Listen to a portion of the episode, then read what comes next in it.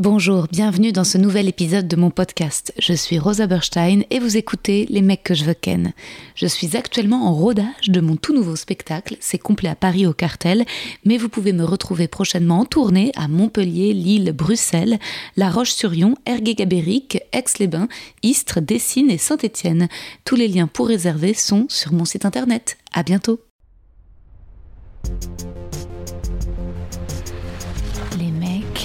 Les mecs, les mecs que je veux ken.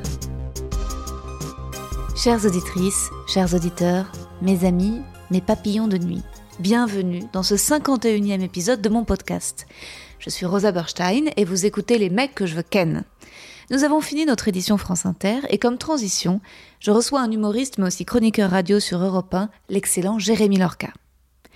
Je remercie pour les commentaires sur Apple Podcast Rigel Maha, LABKK, Hélène FR051084.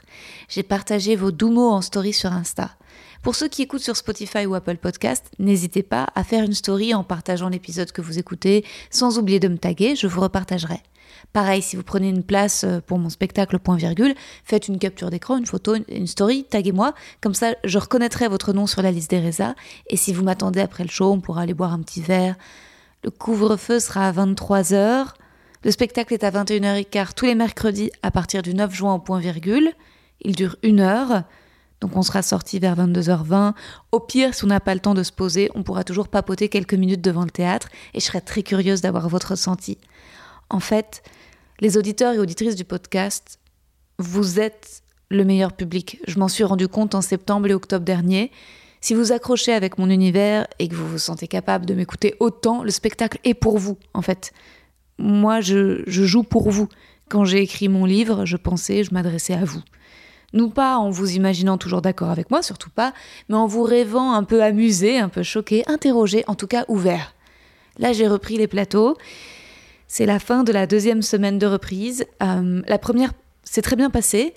Euh, là, hier, c'était un peu plus dur. J'ai mélangé un ancien set avec euh, des nouveautés et le public était pas très réceptif, mais je pense que même si je suis encore verte après sept mois sans stand-up, c'était aussi une question de public, quoi.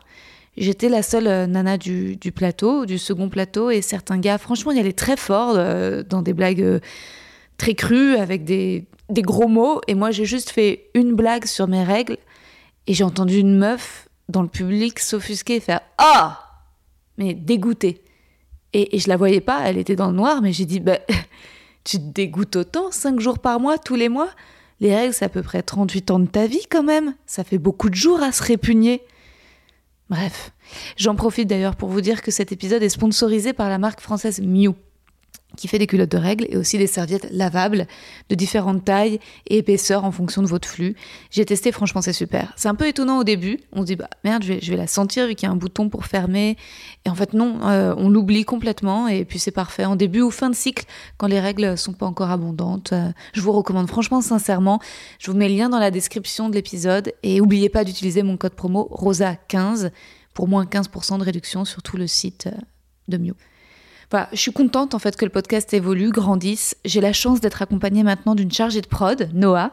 Elle m'aide à développer le sponsoring, le merchandising. On réfléchit à quand et comment lancer euh, les tote bags. J'ai commandé des stickers que je distribuerai à la sortie des plateaux. J'ai aussi commandé une tasse pour voir avec le logo du podcast. On verra ce que ça donne, je vous dirai.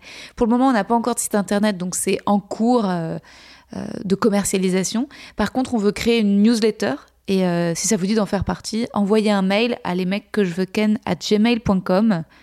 L'adresse mail est aussi dans la description de l'épisode. Mettez en objet newsletter podcast et comme ça, on vous ajoute. À moins qu'on trouve une solution plus simple avec un bouton. Peut-être que je ferai une story sur Insta, vous pourrez me donner votre mail, j'en prendrai bien soin. D'ailleurs, sur Insta, vous m'avez beaucoup demandé si j'avais des dates de tournée de prévues. Euh, quelques messages de Réunionnais, de Toulousains. Merci, ça me fait très plaisir. Avec Noah, on va s'atteler à contacter euh, les théâtres. Mais vu les confinements et reconfinements, voilà, toutes les saisons ont été euh, décalées, c'est un peu bouché. Donc si jamais vous pouvez venir me voir à Paris, bah, c'est le plus simple pour le moment. Et, et voilà, mais moi, c'est sûr, j'ai hâte de tourner en province, franchement, parce qu'à Paris, euh, voilà, il y a beaucoup, euh, enfin, avec tous les pros, il y a un côté showcase, quoi. C'est pas, c'est un peu du faux public, et puis il y a plein de gens qui sont tout le temps en train de te demander des invites. Les gars, c'est moi qui les paye, les invites. Mais, euh, mais je me réjouis, voilà, par rapport à ce que je vous disais, par rapport au plateau. c'est vrai que il faudrait réunir un maximum de gens, un public le plus large possible, des gens a priori très éloignés de moi. Je devrais pouvoir les, les faire rire, mais mais parfois ils sont contre quoi. Et le plateau de la femme qui s'offusquait euh, quand j'ai dit, c'était même pas une blague en fait, c'était, euh, je mélangeais des nouveautés qui, qui, avaient très bien fonctionné et qui fonctionnent, mais à un ancien set euh, sur les Ouïghours, et puis un moment que je ponctue en disant j'ai mes règles, et elle fait ah Et en fait, je testais des nouvelles blagues aussi sur sur le fait que ce soit moi qui soit une prédatrice sexuelle, non pas moi qui subis MeToo, mais qui le qui le suis. Et et je pense que je tiens un truc, et voilà, je, je veux dire, c'est encore vert, mais il y a quelque chose, mais je sentais que, que certaines personnes du public étaient en décalage, quoi. Déjà, je sais même pas s'ils avaient tous les tenants et aboutissants de MeToo. Je veux pas être méprisante, mais en fait, ils me regardaient juste comme une pute. Et c'était terrible parce que c'était pas mal de meufs qui me regardaient comme une sale pute. C'était violent.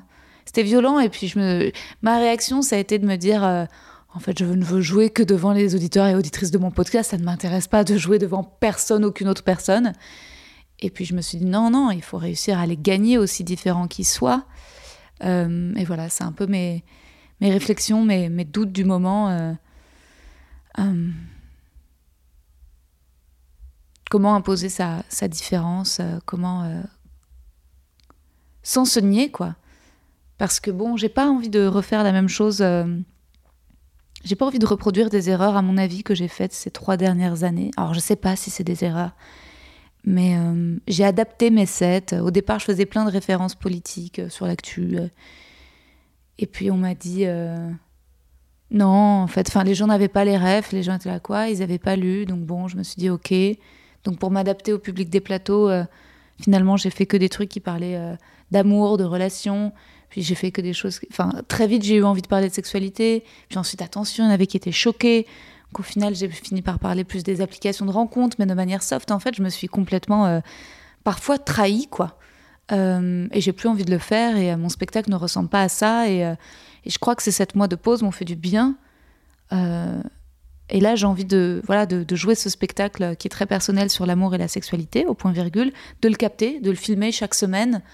Pour avoir une captation au final et en parallèle de faire des plateaux et d'écrire des nouveautés sur un thème précis que j'ai en tête et, peut-être à la rentrée prochaine jouer un nouveau spectacle, voilà, produire, vu que l'écriture du livre est, euh, est, bientôt finie, ne pas perdre cette dynamique et, rester proche de moi et ne pas vouloir à tout prix plaire euh, à tout le monde. Voilà. Et c'est compliqué. Euh, en tout cas, voilà, je, vous remercie encore une fois d'écouter le podcast. Et maintenant, place à l'épisode, enregistré sur Zoom en avril dernier, alors que j'étais encore dans le sud. Et décidément, bah, le son euh, Zoom est un peu sale. Parfois, je, m'en excuse. Maintenant, je suis de retour à Paris. Je vais faire gaffe à ce que le son soit impeccable, même si j'ai déjà commencé à réenregistrer de nouveaux épisodes et que j'ai encore des petites interférences, hein, malgré mes câbles blindés. Donc bon, j'attends que le studio SACD réouvre. Mais accrochez-vous pour la discussion avec Jérémy Lorca. Franchement, malgré les petits grésillements, le léger écho, c'est un super épisode. J'en suis très fière. Je le trouve très, très intime et, euh, et très émouvant par moments. Donc dites-vous que vous écoutez, que vous surprenez une conversation téléphonique privée. Bon espionnage. Hey Ça va? Tu vois? Mais oui, je te vois parfaitement Cool. C'est mon premier Zoom. Mais non, mais attends, mais t'es trop. Euh, toi qui es normalement en avance sur tout, euh, de toutes les tendances, je pensais que euh, Zoom t'avait fait Ah, je suis pas geek du tout. Ah. Je suis en train de te dépuceler de Zoom. Et de podcast, c'est mon premier podcast. Mais non, c'est aussi ton premier podcast Bah, je suis trop fière. Rosa Jérémy Bon, alors attends, je te lis direct ton petit poème si t'es prêt. Alors, Jérémy est beau. Je me flatte en disant qu'il est beau car je trouve que l'on se ressemble en fait. On a tous les deux les cheveux marrons, la peau pâle et des taches de couleur. Franchement, on pourrait jouer un frère et une sœur. De ouf, grave. Ah, bien sûr. Tous les deux, on parle beaucoup de notre célibat, nos errances sur les applis de rencontre, la difficulté de trouver des mecs qu'on veut vraiment ken. On partage en franc-parler, le sang chaud, le goût du risque et enfin notre gourmandise, j'ai l'impression que tu prends souvent des belles photos de devanture de boulangerie dans le sud. À mort. Jérémy est élégant, chic, il s'habille bien, il a un père italien. Jérémy a du goût, ses stories Insta donnent plus d'idées déco que les pages de Vogue. Et surtout, Jérémy est drôle, à l'aise partout. Sur scène, à la radio, à la télé, sur les plateaux, Jérémy est un caméléon, capable de cliquer, de killer sur clic ou Europe 1, au Paname, comme dans son spectacle pour lequel il a décroché deux T dans Télérama. Je suis deg de l'avoir raté. On jouait tous les deux au point virgule de septembre à octobre 2020 moi à 19h et lui à 20h. Et comme on a vite été reconfiné, j'ai pas eu le temps de venir le voir, mais à chaque fois qu'on se croisait, il était adorable, doux. Il m'en voulait pas si je finissais un peu en retard. Il avait toujours un compliment, un mot gentil sur mes dernières minutes de spectacle. Et ces mots me rassuraient. J'avais envie qu'on devienne amis. Voilà. Oh, je vais rougir. When it comes to your finances, you think you've done it all. You've saved, you've researched, and you've invested all that you can. Now it's time to take those investments to the next level by using the brand behind every great investor, Yahoo Finance. As America's number one finance destination, Yahoo Finance has everything you need, whether you're a seasoned trader or just dipping your toes into the market. Join the millions of investors who trust Yahoo Finance to guide them on their financial journey. For comprehensive financial news and analysis, visit yahoofinance.com, the number one financial destination, yahoofinance.com. J'ai vu sur ton Wikipédia que ta mère, elle est d'origine polonaise. Oui, c'est vrai. C'est tes origines ashkénazes Euh, ouais. Mais dingue, elle est, elle- elle- c'est quelles origines de, tu, tu- tu sais d'où en Ben, écoute, là, tu sais, euh, alors Ashkenaz, je sais pas, mais en fait, je suis en recherche un peu de judaïté, tu sais, en ce moment. Ok, ok. Dans le sens où, euh, si tu veux, euh, moi, moi, ma grand-mère est née à Varsovie. Mon arrière-grand-mère, euh, tu vois, elle avait fait euh, le travail forcé, elle avait été déportée pour le travail forcé. Euh, elle a un nom euh, à consonance très, conso- très, euh, très connoté. Euh, tu vois, euh, je m'appelle Jérémy. quoi ma petite Ah, tu veux pas le Euh, donner bah, c'est son nom de famille, tu vois. Donc, euh, mais je m'appelle Jérémy, ma soeur Sarah, ma mère Cathy. Enfin, tu vois, c'est euh, voilà. Et du coup, je me dis, ah, tiens, bah, tout le monde me dit, tout le monde me demande toujours, mais t'es feuge, etc. Et je leur dis, bah, non, je crois pas. Et comme on, a- on, en- on parle très peu de religion dans ma famille, tu vois, que j'ai pas énormément de rapport avec ma famille non plus. Mais du coup, je me suis dit, ah, ça serait pas mal de creuser le sujet quand même, tu vois. Parce qu'il y a pas mal d'indices qui font que. C'est clair. Ouais. C'est- sûr que c'est, c'est- enfin, c'est pas rien de porter ça. euh, et en plus, donc des origines italiennes du côté de ton père. Mon père, ouais, carrément. Et là, moi, j'ai retrouvé, là, je suis contente, j'ai retrouvé mon grand-père pendant le confinement. Mais On non. l'avait jamais connu. Ok, c'est un, un, un délire. Est-ce que, genre, tu peux me raconter? Ouais, bien sûr, bien sûr, avec plaisir. En fait, si tu veux, euh, moi, mon père n'avait jamais connu le sien. Enfin, en gros, il était parti en Italie, il était parti en Italie avec, euh, au bout, quand mon père, il avait 4 ans, tu vois. Et en fait, ça tellement, tu sais, ce genre de légende dans la famille qui traîne, qui grossit, qui grandit et tout ça. Moi, on m'avait raconté, ah, mais ton, en fait, parce que dans, dans ma famille, soit du côté de ma mère ou de mon père, on est très, euh, la- l'amour est très important chez nous, tu vois. On est des gens assez libres et avec l'amour, on porte l'amour très, très fort. Et en fait, on a dit oui, mais en fait, il est parti, il a quitté ta, ta grand-mère avec perte et fracas, il a voulu kidnapper les petits, il a été arrêté à la frontière, il a été interdit du territoire, etc. Tu vois, j'ai toujours grandi avec cette idée-là. Ok. Ok, un peu comme ça. Et, et ma grand-mère ensuite n'a jamais reconnu un homme, gros chagrin d'amour. Enfin bref, tu vois. Et, euh, et en plus, elle l'avait connu en lui donnant l'heure dans la rue. Et du coup, elle n'a plus jamais donner l'heure à personne. Enfin, tu vois. C'est très, très romanesque, un peu saganesque. Ouais. Et finalement, donc euh, pendant le, ma grand-mère est décédée entre temps et tout ça, et puis euh, j'ai perdu mon père. Enfin, j'ai d'abord perdu mon père ensuite ma grand-mère. Et si tu veux, ça a toujours été pour mon père. Mon père est parti assez jeune, euh, et du coup, lui voulait tellement retrouver son père. Je me suis toujours dit, ah, je retrouverai mon grand-père pour lui. C'est magnifique. Et donc Ah, là, ton père Ben- est, est décédé à quel âge? À 40, 40 ans. Et J'avais quel 20 âge? ans. J'avais 20 ans et je l'avais très peu connu. Mon père, je l'ai connu, je l'ai retrouvé, j'ai retrouvé mon père quand j'avais 16 ans, 15 ans. Donc, je l'ai très peu connu en fait. Tu vois? Ouais. Et, euh, et finalement, donc j'ai toujours voulu re- euh, retrouver mon, mon grand-père pour mon père, pour moi et pour mon, enfin pour mon père d'abord et pour moi ensuite, tu vois. Et je m'étais, j'avais fait des recherches, j'avais un nom, un numéro de téléphone et j'ai appelé des gens. Ça n'a jamais fonctionné. Jamais, jamais, jamais. Je m'étais même brouillé avec un de mes petits amis italiens qui devait m'aider. Et le con m'avait dit, non, finalement, je vais pas t'aider parce que tu te rends compte, ça, ça- il pourrait faire un arrêt cardiaque ou je sais pas quoi. Oh, mais ta gueule, appelle. T'as dit que tu fais, Et fais. puis ça le regarde pas, où il te soutient, Oui, où il va. euh, fais un job de traducteur, quoi. Je suis à côté de toi, euh, c'est tout. Passe un coup de fil. Enfin bref, les mecs qui, ont, qui, ont vraiment, qui assurent vraiment pas. Bref, donc je l'avais quitté. Et euh, pas que pour ça, mais entre autres. Io, potrei fare la traduttrice perché parlo un italiano. Ah, magnifico, rosa. Et euh, bref, et du coup, en fait, pendant le premier confinement, ma cousine, en fait, eh ben, figure-toi, elle était avec, euh, confinée avec sa, avec ma tante qui avait des débuts de Covid, donc elle était vraiment euh, confinée seule.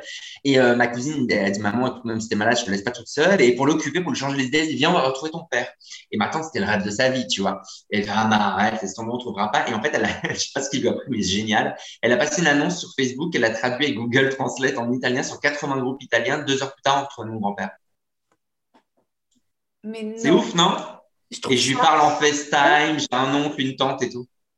Mais attends, c'est extraordinaire. Ouais, il a 82 ans.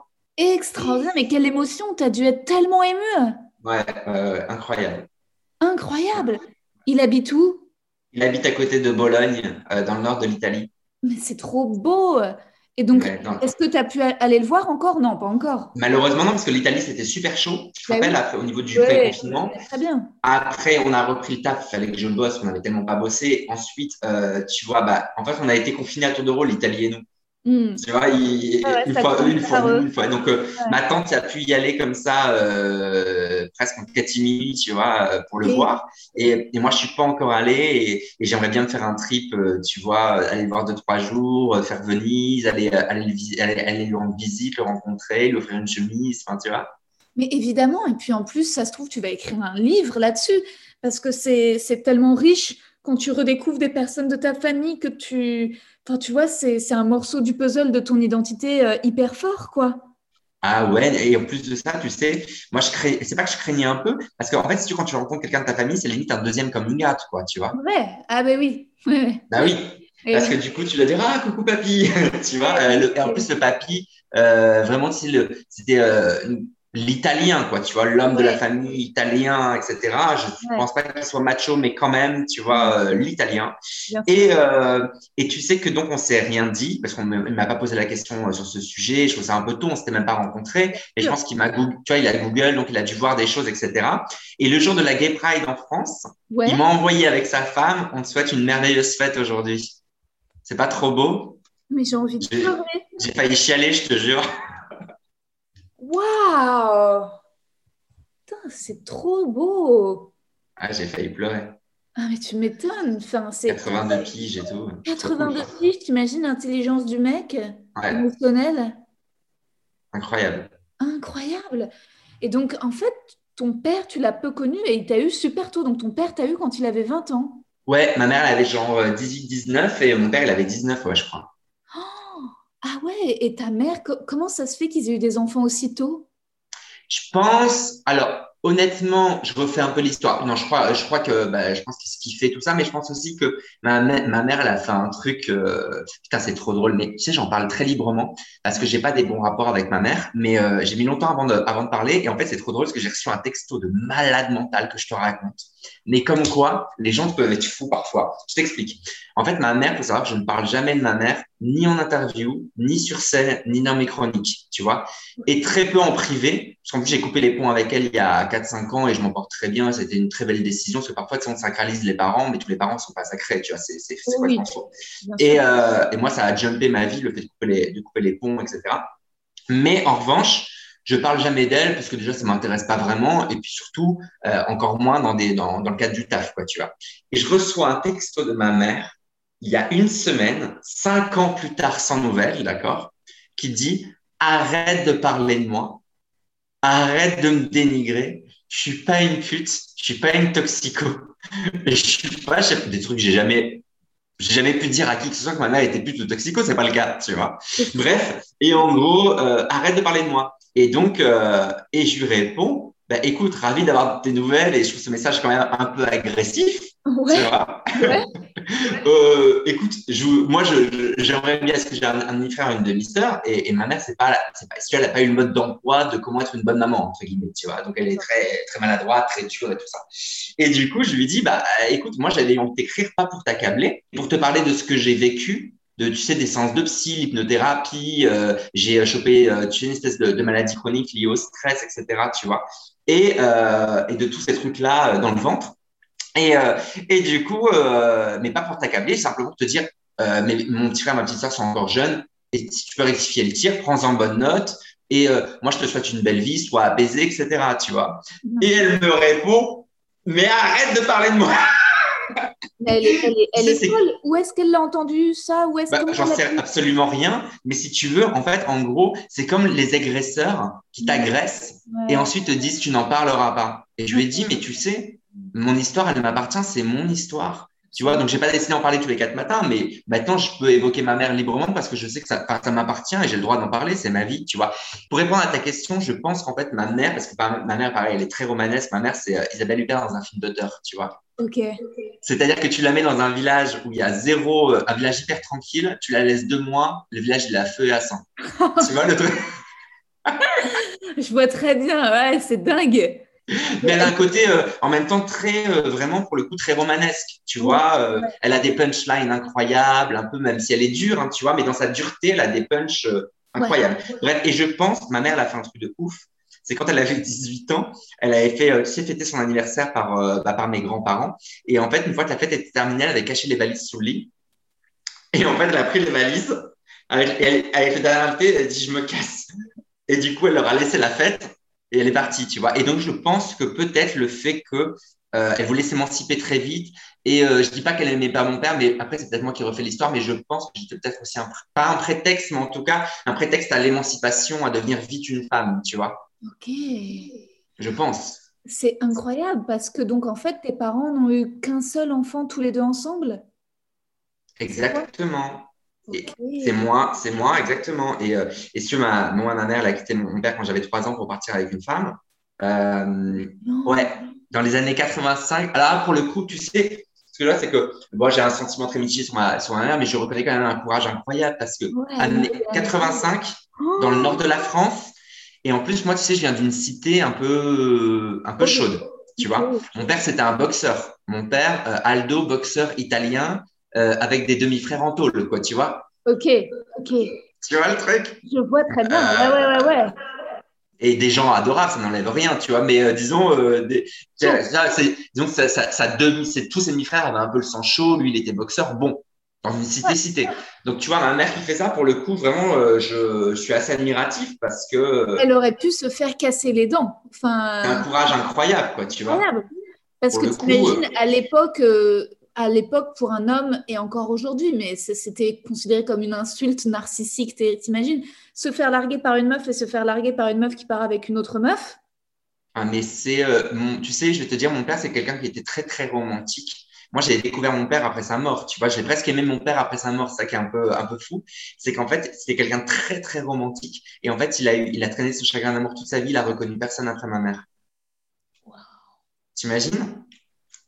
Il parlait d'elle souvent et tout ça. C'est Et- c'est- c'est- c'est fou euh, ce que tu me racontes. Et euh, est-ce que, est-ce que, comment ça se fait que tu été aussi longtemps éloigné de ton père, puisque tu me dis que tu l'as revu que de tes 16 à 20 ans? Parce que, euh, en fait, si tu veux, en fait, c'était très compliqué. Parce que, après, c'est vrai que, tu c'est très dur quand t'es adulte et puis quand il y a des histoires quand t'es petit parce que tu, tu penses cerner des choses, après, tu refais l'histoire, tu recoupes, mais en vrai, c'est pas la vraie histoire non plus, même avec le recoupement. Tu vois ce que je veux dire? T'es pas dans les sentiments des gens, t'es pas dans l'exactitude. J'aimerais dire oui. Enfin, en gros, ça serait plus, c'est pas assez sibyllin, quoi. Tu vois, c'est pas, ma mère, elle voulait pas que je voie mon père, elle a, elle elle m'empêchait. Et puis, en même temps, mon père, tu vois, il venait me voir en cachette au Carnès, mais il s'est pas bougé de ouf pour venir me voir. Enfin, tu vois, non plus. Donc, euh, je pense qu'il y a une espèce de méli-mélo, mais je pense qu'il m'aimait énormément. Ça, c'est une certitude, tu vois. Hmm. Mais c'est vrai que j'ai pas vu mon père de mes 3 à mes 15. Et à mes 15 ans, ma mère, elle est, elle a reconnu un homme avec qui elle est toujours. J'ai un demi-frère et une demi-sœur. Et j'ai su, j'ai su que mon père avait eu le cœur brisé une deuxième fois. Waouh. Tu vois l'histoire? C'est pour ça que j'ai, tu vois, s'il était vivant, j'aimerais tellement le prendre dans mes bras, mais genre 10 minutes non-stop, et lui faire un câlin de ouf. Ah, mais ouais. Et résultat, donc ça fait, euh, ça fait longtemps maintenant que ton père est décédé. Ouais. Et comment c'est, j'imagine. Et je te raconte des trucs que j'ai jamais racontés. Mais tu sais, en fait, c'est étrange le podcast parce que parfois, je me permets des questions plus intimes que je me permets à des amis que je connais bien dans la vie de tous les jours, mais parce que quand en fait, c'est quand tu deviens euh, très pote avec quelqu'un, tu n'oses presque plus poser les questions que tu poses au début quand tu rencontres une personne. Et moi, je ne sais pas pourquoi, mais je, je, je, fantasmais sur, sur là où tu venais, sur ton histoire, parce que je, sens un courage chez toi. Et je me dis, euh, et en général, tu vois, moi, à chaque fois que, que mon père, il me dit de pas avoir peur, il me dit, attends, tes grands-parents étaient des résistants de la FTP Moy, etc. Et donc, c'est un truc que tu portes, quoi. Et donc, je me disais, mais pour comprendre Jérémy, en fait, je me dis, c'est même pas, euh, c'est au-delà de, de, ces, de ces blagues, de ces textes. J'avais une curiosité, je me disais, c'est qui ses parents? Et c'est, est-ce que tout ce que tu me racontes, c'est des, des choses, t'as pas encore fait du matériel de, blagues Non, c'est trop. Écoute, tu sais, Kader euh, me dit toujours d'en parler Mathieu Madénian aussi, j'ai toujours en parler sur scène, mais si tu veux, en fait, en gros, comme j'ai eu une enfance qui est quand même assez glauque, entre guillemets, tu vois, et qui était vraiment difficile, c'est pas que je peux pas en faire des blagues, mais je vois pas en quoi ça peut être, ça peut être drôle. En fait, je vois pas ça si efficace que ça en termes de drôlerie. Enfin, ouais, Mana, elle m'a oublié le soir de Noël à 11 ans. Euh, ça fait trash, mais va trouver une vanne derrière. tu vois, ça peut être super marrant. Mais en vrai, tu te dis, OK, mais en soi, est-ce que ça serait pas déjà une vanne? Tu vois, Je crois que ouais, c'est déjà drôle en soi, quoi. Parce qu'il y a des gens qui oublient la dinde. Tu vois ce que je veux dire? Bah ouais, c'est ça, pas le gosse. Ben c'est ouf, tu rigoles. Mais attends, c'est en même temps, ça se trouve, c'est plus le sujet d'un bouquin euh, que d'un set de stand-up. Euh. Je suis en train d'écrire en fait un, mon deuxième roman. Il parle de mon enfance un peu compliquée. Euh, il parle de ça. Mais c'est un peu, du coup, ça, en fait, c'est un peu dur à écrire ce truc parce que ça me replonge vraiment dans des trucs que j'avais oubliés. Tu sais que j'ai chialé à grosses larmes il y a pas longtemps et franchement, je pleure aller tous les cinq piges quoi. Tu vois, je dis pas que je suis un dur à cuire, mais pour pleurer maintenant, avant je pleurais souvent quand j'étais gosse, mais pour pleurer adulte, vraiment il m'en faut. Et là, tu sais, encore, on, on croit, j'ai fait des psychanalyses on va tout avoir résolu. Et puis, je me suis souvenu d'un truc. En fait, j'ai commencé à écrire, donc à restituer la scène dans mon, dans mon livre. Et là, à pleurer, mais la crise de larmes qui ne s'arrête plus. Tu sais, genre, tu vois, le truc comme ça. le truc, mais fou, de chez fou, tu vois. Et, euh, et, cette scène, je me souviens d'un truc, en fait, j'avais un chien, si tu veux. C'est un peu, c'est un peu dur, hein, ce que je vais raconter, mais c'est un truc que j'ai vécu. Et pareil, avant, tu vois, avant les textos de ma mère, j'aurais jamais assumé ça. Mais maintenant, je me dis, mais c'est mon histoire, j'ai le droit d'en parler. J'avais un chien que j'adorais, je l'avais depuis deux ans. Et en fait, tu sais, à l'école, j'étais un peu le sale PD, machin, etc. T'imagines, j'étais pas Rambo et en plus élevé par deux femmes, donc laisse tomber, quoi, tu vois. Moi, je prenais une petite cuillère, je soulevais le doigt, mais juste par mimétisme. Donc, t'imagines à la cantine ce que ça donnait comme scène. Et, euh, et donc, j'avais un, ce chien qui était genre vraiment mon seul ami, entre guillemets, tu vois. Et en fait, un, un matin, il avait, euh, genre, il avait dû manger une de mes pantoufles, j'en sais rien, un truc à la con. Et ma mère m'a dit, bah, c'est fini. Et moi, j'ai pas compris, tu vois ce que je veux dire. Et elle a pris le yinche, elle l'a mis dehors. Et tu vois, et moi, j'ai couru. Le chien est revenu, tu vois. Elle a reposé le chien. Elle a fermé la porte et c'était fini, il n'y avait plus de chien. Tu vois le truc? Et le fait d'écrire ça, en fait, je me suis souvenu de cette scène. J'ai pleuré, mais pleuré. T'as même pas idée comme j'ai chialé. Je te jure. Mais quelle horreur Ouais, l'enfer total. Mais comment on peut faire ça à un enfant?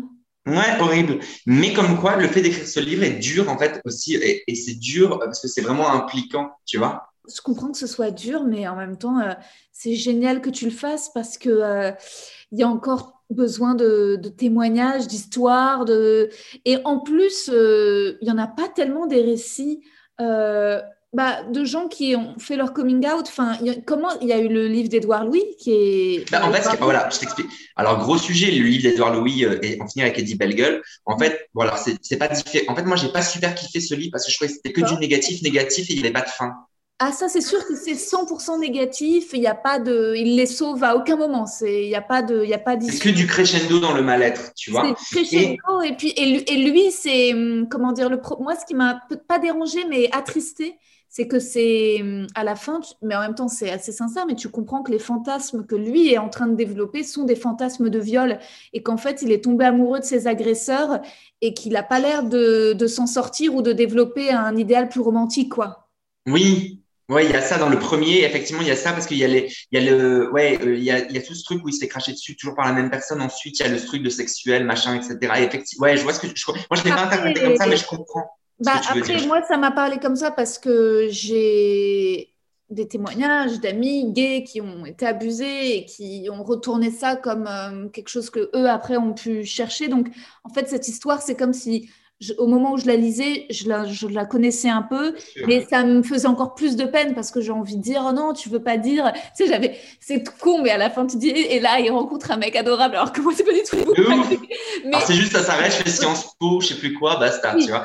Et, euh, et quand j'ai lu ça, ça m'a fait beaucoup de peine parce que si tu veux, j'ai l'impression que, en fait, moi j'ai grandi quasiment dans le pas très loin de chez lui et j'ai vécu les mêmes choses mais dix ans plus tôt. Et je me suis dit putain, mais dix ans plus tard je croyais avoir pas essuyé les plates. Il y a eu des gens avant moi, mais ça n'avait pas changé les mentalités. Et en revanche, euh, moi, mon, le, le, bouquin, parce qu'après, ça se transforme un peu en, en c'est romancé, euh, mais par contre, le, vraiment le message de, de mon, de, de, du livre, déjà, je parle de mon enfance, euh, enfin, ces trois chapitres, et c'est surtout, on choisit pas d'où on vient, mais on choisit où on veut aller, entre guillemets. Ouais, euh, inverse son karma, euh, brise le déterminisme social, euh, prends ta chance, casse-toi de là et fais ta vie, quoi. Ouais. Tu vois? Et ça, il le fait, ça, il s'en sort. Après, c'est peut-être que nous, ça nous parle moins parce qu'on est humoriste et que résultat, on se dit, à un moment, il va y avoir une blague, il va y avoir. Euh, et il n'y a pas de blague. Il n'y a pas de blague. Par contre, ce qu'il y a, c'est que tu te dis, euh, en fait, ce qui est, ouais, moi, ça m'a fait un coup de lire ce bouquin parce que je viens d'un milieu, c'est pas,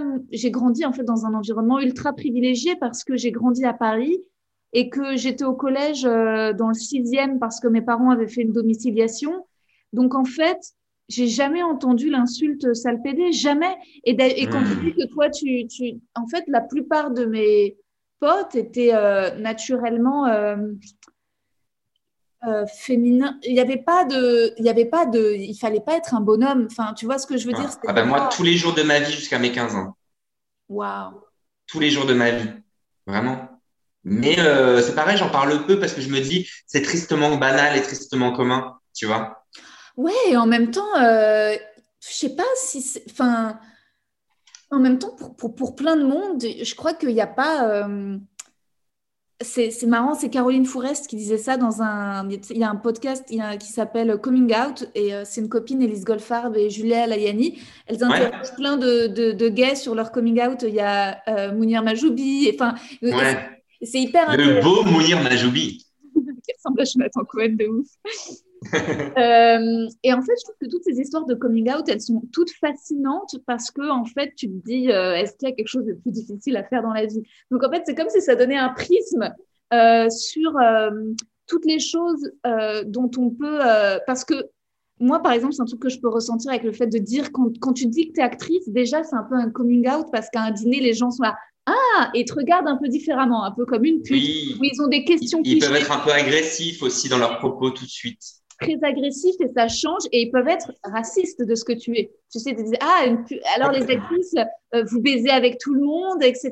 Donc en fait, euh, ton identité vient avec un, un ramassis d'inconscient. De, euh, et donc quand j'entends les histoires de coming out, je me dis, en fait, me, tu vois, je, ça me parle parce que je. Et, et, mais ce que disait Caroline Forest à la fin, c'est qu'elle disait en vrai, euh, qu'elles ne se sont pas victimes. Elle dit, euh, pour moi, c'est aussi un cadeau, parce qu'une fois que tu as vécu ça et traversé ça, ton rapport à la vie, est, elle le dit bien, elle dit qu'il est merveilleux. Et elle dit qu'en fait aussi, elle, elle trouve qu'entre personnes homosexuelles, quand tu choisis, ça crée un terrain de familiarité immense. Bien sûr. Moi, je trouve qu'il y a un test d'adrénaline à faire faire à tous les hétéros du monde qu'ils comprennent, pour qu'il y ait un peu plus de tolérance et de compréhension. C'est que tu prends, tu demandes à n'importe quel mec hétéro ou nana hétéro de tenir la main une après-midi à un mec, à son pote hétéro, et de voir la réaction des gens dans les rues. Et après, ils vont tellement comprendre le regard des autres, tu vois. Et tu leur demandes déjà à deux mecs de se tenir la main, je pense qu'ils ont le cœur qui bat. Ouais. Tu vois? Et franchement, je trouve ça un test à faire parce que, tu sais que moi, je suis à fond là sur Mario au premier regard.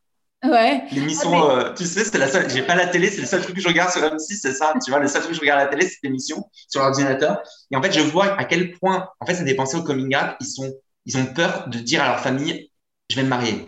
Et je me dis, ben, dis donc, ils emmènent pas large. Il hein. euh, euh, y a des gens qui ont, fait, qui ont, qui ont annoncé euh, des choses aussi compliquées, quoi, tu vois. Enfin, okay, c'est pas compliqué, mais tu vois, c'est faut le sortir aussi. Quand tu as 15 piges, voir tes parents et dire voilà. Mais donc, après tout ce que tu me décris, je me dis qu'en effet, pour toi, le milieu, entre guillemets, des plateaux, c'est de la gnognotte, c'est pas intimidant, de vu là d'où tu viens, où tu as grandi. Bah écoute, non, c'est pas que c'est pas intimidant, c'est que si tu veux, moi je suis, arrivé à Paris, j'étais vraiment, je suis à Paris à 19 ans et j'avais vraiment, j'étais comme, euh, j'étais un lion quoi. Enfin, j'étais, euh, j'avais une niaque, j'étais vraiment très endurci même dans mon rapport à l'amour, etc. et tout. J'étais, je menais les gens à la baguette, j'étais un peu un salopard, tu vois, même quand je suis arrivé. Et puis plus l'âge aidant, plus je me suis ramolli, plus je suis devenu un peu plus chamallow et plus je me fais avoir fatalement tu vois. Ah, c'est génial. Parce que quand j'étais un salopard, on me courait après. Mais évidemment, évidemment, ça c'est toujours le. En plus, c'est vrai que tu es très beau. Et quand est-ce que tu as. T'as toujours été très beau ou tu as eu une période où. Arrête, je me suis. Non, mais pas très beau. Hein. Si, t'es beau, t'es un super beau mec. Euh, tu pourrais être mannequin, franchement. Bah, écoute, déjà pour répondre à, ton truc, moi j'ai toujours, et c'est pas du tout pour, euh, pour faire genre, etc. Euh, bah, comme tout le monde, je pense qu'il y a des jours, tu vois, on a des jours avec, des jours sans, il y a des jours où on, se trouve quand même un peu mignon, et puis il y a des jours où on se dit putain, j'ai une sale gueule, quoi, tu vois, comme tout le monde. Mais en revanche, moi, honnêtement, je te dis, c'est que j'ai jamais, j'ai l'impression d'avoir toujours été en retard par rapport au physique. Je t'explique. Pour moi, j'ai un physique de boys band des années 80. Sachant que maintenant, les mecs beaux, c'est pas les mecs qui ont ce physique-là. Les mecs beaux, c'est des mecs qui ont une gueule un peu plus cassée, des bouclettes. Euh, je sais pas. Enfin, tu vois, on, on parlait la fois de Louis Chappé, par exemple. Tu, tu vois Louis qui est un jeune humoriste qui a 23 piges c'est un beau gars, c'est un Timothée Chalamet. Timothée Chalamet est beau. Moi, je suis le, euh, moi j'ai 38 ans, j'ai pas le même âge, mais en gros, je suis beau comme, enfin, je suis beau entre guillemets, je dis bien entre guillemets, euh, comme l'été des, euh, des, un peu des Alan Théo dans les années 80. Donc, en fait, si tu veux, je suis arrivé, c'était trop tard ou trop tôt. tu vois?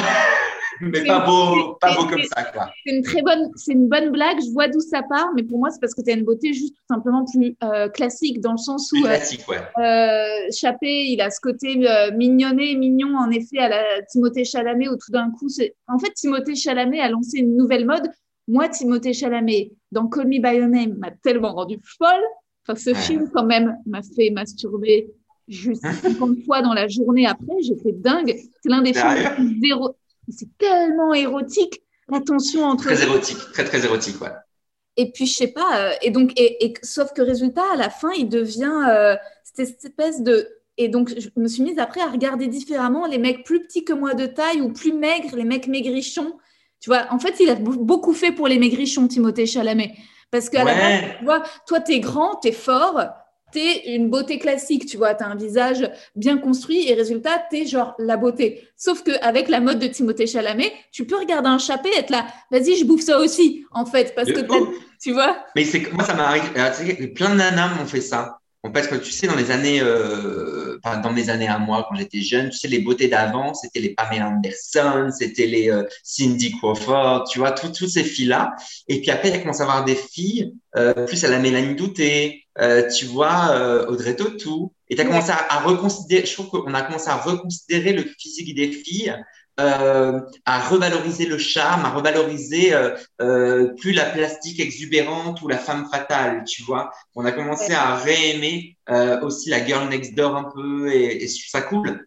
Je suis d'accord avec toi, mais moi, par exemple, j'ai l'impression d'avoir quand même un physique hyper euh, marqué 18e siècle, tu vois, parce que j'ai pas du tout l'impression d'avoir un physique moderne, étant donné que j'ai euh, une petite bouche euh, et, un visage plutôt fin, mais un nez quand même un peu busqué et quand même avec des hanches et des cuisses. Donc, en fait, j'ai l'impression que, à part le 18e siècle, où on est tu me mets à une fête et en mode ça va, je peux gérer. Là, aujourd'hui, euh, on a quand même eu toute une mode. C'est un peu en train de changer en ce moment, mais moi, quand j'avais la vingtaine, c'était les blondes. C'était les Mélanie Thierry, euh, Sarah Forestier et Mélanie Laurent. Et ensuite, de 25 à 30 ans, c'était les bouches pulpeuses. C'était les meufs avec des bouches pulpeuses et des dogs. C'était les Adèle Exarchopoulos. C'est-à-dire, ah, euh, tu vois, genre un peu. J'ai fait cette réflexion un peu métissé, un peu vénère, un peu. Et résultat, en fait, j'ai l'impression que la brunette à tache de rousseur, même ça, euh, même comment dire, de Moustier en chopant son César et avec ses couves de L, elle a pas quand même tout à fait rendu encore ça vraiment à la mode, quoi. je t'adore, je t'adore. Donc, euh, Écoute, je ne suis jamais poussé la réflexion à ce point-là au sujet des femmes, mais j'entends ce que tu dis et je trouve ça hyper intéressant. Mais après, je, je crois aussi que plus on avance dans l'âge, et plus, euh, ah, ça fait pensif de dire ça, mais plus on est à même et capable de regarder quelqu'un. Oui, évidemment. Et plus on crée notre propre cool. C'est-à-dire que c'est ta personnalité. Moi, euh, plein de fois, euh, le nombre de fois où j'ai été complexée d'être la bonne élève, la fille sage, tu vois, c'est pas pour rien que je dis aussi des trucs hyper choquants sur scène, c'est parce qu'en fait, c'est pour rattraper le, tu vois, ce côté, euh, la case dans laquelle. Et, et en fait, j'ai toujours eu vachement de jalousie pour les meufs percées, tatouées, cheveux colorés. Et même moi, quand pour Sam, il m'avait mis les, bouts de cheveux en rose, j'ai continué de me regarder comme Rosa, la fille sage que je suis au final, mais peut-être moins maintenant. C'est-à-dire qu'en fait, ce côté... Euh, en fait, je sais pas si toi, tu as ça, mais moi, j'ai une espèce de complexe vis-à-vis de toutes ces meufs qui étaient les meufs cool. Et ça a créé vachement de... Euh, je pense, ouais, de jalousie et d'énervement. Euh, et sur les meufs qui sourient pas, qui sont comme ça, qui s'habillent mais, mais, je peux être complexée par une meuf en soirée, tu vois. C'est qui est là, euh, qui fume un ouinge, un truc un peu débraillé, qui a les cheveux gras et, euh, et qui. Et ben en fait, je sais pas pourquoi, même physiquement, elle va m'intimider. Je vais me dire, ah, euh, elle me, tu vois, je, je, me sens inférieure à elle. Je sais pas pourquoi. Ah, il faut tellement pas. Moi, je m'en branle totalement des, des, beaux gars ou des, des gens qui sont plus cool. De toute façon, il y aura, je vais te dire, il y aura toujours. On est tous le moche de quelqu'un et le beau de quelqu'un. Il y aura toujours plus cool de nous, que nous. Et il y aura toujours. tu vois ce que je veux dire? Ouais, c'est quoi ta période alors quand tu arrives à Paris où tu as brisé des cœurs? Genre, tu t'es fait une période où tu as été dur avec les mecs as... Ouf, Rosa, mais comment j'ai pu faire des trucs pareils? Quand je, je me dis, mais c'est pas possible que j'ai fait des choses comme ça à des gars, quoi, tu vois J'étais vraiment un peu, genre, en mode euh, pour des quoi. C'est-à-dire que je me souviens, c'est pas très glorieux ce que je vais raconter, mais euh, je me souviens, par exemple, si je, J'allais beaucoup au Bataclan. Euh, tu sais, euh, euh, bien avant les attentats, il y avait des soirées folivores, crésivores les samedis au Bataclan, années 80, et euh, je vois un culte aux musiques des années 80. Et, euh, et du coup, je me souviens, j'ai beaucoup chopé là-bas, et je suis aussi beaucoup rentré seul en pleurant, hein, je le précise, tu vois, le, le spleen de l'alcool, parfois, le mauvais truc. Mais en revanche, euh, je me souviens d'avoir ramené, c'est pareil avec une fois, d'avoir ramené un, garçon, euh, tu vois, on a, voilà, faire la bagatelle. Et puis, euh, et le mec se rhabille de chez moi et je me rhabille en même temps. Il me dit, ben, tu te mets pas en pyjama Je dis, ben non, j'y retourne. Il me dit, pourquoi faire? Je vais pour choper un nouveau mec. Et ces gars-là à qui j'ai dit ça, c'était les mecs qui me rappelaient trois jours plus tard. Évidemment. Mais t'imagines comment tu peux, mais comment tu peux dire ça à quelqu'un? C'est quand même le truc le plus odieux du monde, quoi. Ouais, mais je ne sais même pas si ça, ça puisse changer un jour. Je crois que c'est le rapport du désir. C'est juste que, euh, en fait, tu au moment où ils avaient pu avoir ton corps, il y avait encore quelque chose de toi qui leur échappait, qui n'était, c'est-à-dire que tu arrivais à, n'avoir tellement aucun besoin d'eux euh, que c'est ça qui, euh, tu vois, moi c'est con, mais, mais je sais que je sais plus, la dernière fois que j'ai couché avec un gars, il, il s'est barré après qu'on ait baisé et et je pense que ça faisait longtemps que j'avais pas couché avec un mec, j'avais vraiment envie qu'il reste dormir et que ça lui a encore moins donné envie et qu'il s'est quand même barré.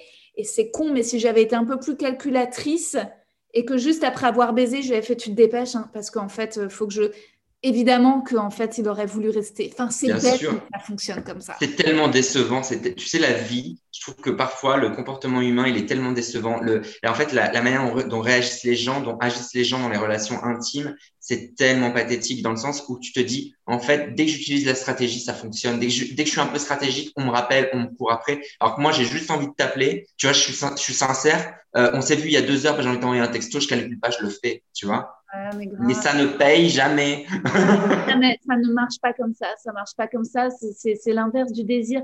Et attends, après cette période bourreau des cœurs, quel a été le mec qui, toi, a réussi à te choper? Quel a été le mec qui a réussi à tout d'un coup euh, euh, te faire fondre alors que tu étais. Ah, bah, tu sais. Euh, je me souviens très très bien, c'est mon premier gros chagrin d'amour. J'ai eu deux chagrins d'amour à la suite. J'avais 25 ans et euh, c'était, euh, je crois, une énorme. Je pense, je crois, avec le recul, c'était une grosse blessure d'ego parce que j'avais vraiment été maltraité. On m'avait pas maltraité psychologiquement comme ça en amour, tu vois. Et euh, en fait, c'est un mec, c'est un Américain. Et on, s'est rencontrés à, Paris dans, un, dans les escaliers d'une boîte, tu vois. Je dis que son chapeau était cool, il avait un, une espèce de, tu de Bob Rasta un peu, tu vois, un bonnet Rasta. Et lui, il me dit, what, what, don't understand. Tu vois, il était, voilà, et on a commencé à discuter, je l'ai vanné un peu. Et puis, euh, il était très, très, il avait un côté très Lenny Kravitz. Ok, très stylé. Lenny à la belle époque. Wow. Et donc, euh, finalement, s'ensuit une espèce d'histoire d'amour euh, passionnée, pareil, très romanesque, tu vois, parce que on lui prêtait un appartement sublime et complètement vide. Il n'y avait que des chandeliers et pas d'électricité de 300 mètres carrés, place Victor Hugo dans le 8e. Euh, tu vois, on mangeait du homard, je me souviens. Enfin, c'était vraiment la comédie romantique de, de, de, de l'hiver, quoi, tu vois. Ouais. Il part, il part, euh, il pleure, il, avec le taxi en bas de ma, de, tu vois, de, ma fenêtre et tout. Et puis finalement, euh, on s'écrit, on s'écrit, on s'écrit, on s'écrit. Et puis euh, il me dit qu'il m'aime, qu'il est amoureux de moi, qu'il veut me présenter ses parents, qu'il me présenter sa famille. Et il m'envoie une espèce de faire-part là-bas. Il faisait un, je sais pas si c'est une en tout cas, lui avait fait un faire-part d'invitation pour son anniversaire. Et il m'avait nommé et spécial guest, euh, Jérémy Lorca, le meilleur euh, French kiss euh, du monde, machin, etc. Tu vois. Wow. Donc, super mignon. Et euh, moi, à l'époque, je bossais dans un bar à putes, figure-toi. J'étais barman dans un bar à putes. Et. Euh... Trop stylé. Putain, c'est que je ne sais même plus. Tu sais qu'on m'est tombé dessus parce que j'ai dit fils de pute, alors que fils de pute, c'est vrai que c'était pas. On m'a dit que j'étais putophobe. Oh. Et je me dis, putain, mais. Je... Tu vois le truc? Ouais. Évidemment, c'est peut-être la mauvaise insulte, mais ça n'a rien à voir avec les prostituées. J'ai du respect pour les prostituées. Je t'avais travaillé dans un bar où il y avait que des prostituées pendant un an et demi. Euh, tu vois ce que je veux dire? Ouais, je vois ce que tu veux dire. Moi aussi, j'aime bien l'insulte fils de pute. Et c'est vrai que soi-disant, elle est putophobe, mais j'aime bien dire putain aussi. Et euh, c'est dur, quoi. Alors après, apparemment, le langage évolue, il faut s'y faire. euh, Oui, parce qu'en plus, je pense que le mot est décorrélé de son intention. Mais après, tu peux pas, ça justifie pas. Mais bon, toujours est-il que, bon, un bar à prostituer, s'il faut, un bar à tapin. Bon, bref, j'ai été, voilà. Bon, bref. Et donc, toujours est-il que le mec ne voulait pas me donner mon congé parce que pour aller, donc je démissionne, je quitte mon job pour aller passer deux semaines à San Francisco, tu vois. wow. Et là, le mec m'avait dit qu'il avait tout son temps pour moi. Et en gros, j'arrive aux États-Unis. Il, est- il vient me chercher à l'aéroport avec des tulipes et tout. C'était sympa. Et euh, le premier jour, il me laisse seul dans la ville tout de suite. Il me dit, ah, j'ai un cours et il se barre. Et il me laisse cinq heures tout seul. Bon, moi, je me démonte pas. Je reviens avec huit sacs de shopping, etc. Je fais le tour de trucs et tout. Et en fait, le mec euh, n'était jamais là. Et au bout de deux jours, il me dit, t'as mal compris. En fait, t'es venu et t'étais juste un date.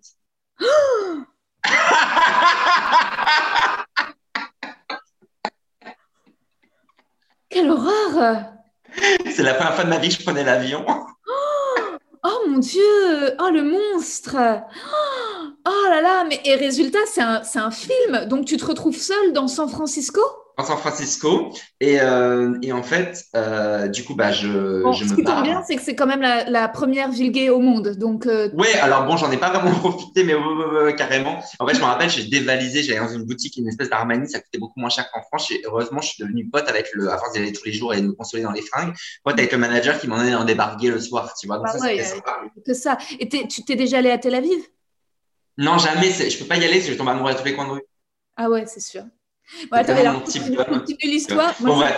Et donc? Alors, San Francisco, ouais. San Francisco, là où je me suis perdu, c'est que si tu veux, donc, en fait, en gros, pendant, juste avant que le, bah, au bout de trois jours, on s'est quitté, quoi. Mais en fait, je me disais, il est distant et je m'accrochais à cette idée en disant, non, c'est pas lui, il joue un jeu, c'est pas ce mec-là, il faut que j'insiste, c'est, tu vois, je voulais me raccrocher à un truc qui n'existait déjà plus. T'étais love? J'étais love, je me barre et l'histoire, elle est assez, euh, je l'avais raconté dans mon premier bouquin, l'histoire, elle est un peu, euh, un peu dingue parce que je me barre, il vit dans vraiment cliché, pas loin du pont, dans une rue en pente. Ma valise, en fait, elle, elle lâche à ce moment-là. Merci, euh, je sais plus quelle marque, tu vois. Les caleçons, le pull, il y a un taxi qui roule sur un cachemire, enfin, l'horreur totale, tu vois. Oh ouais. Moi, je sais pas où aller, je suis en pleurs, je sais pas où aller. Oh non. Je prends un taxi, il y a déjà des gens dans le taxi, parce que là-bas, tu partages les taxis, enfin, tu vois. Et du coup, je savais que le, quar- le quartier gay s'appelait Castro.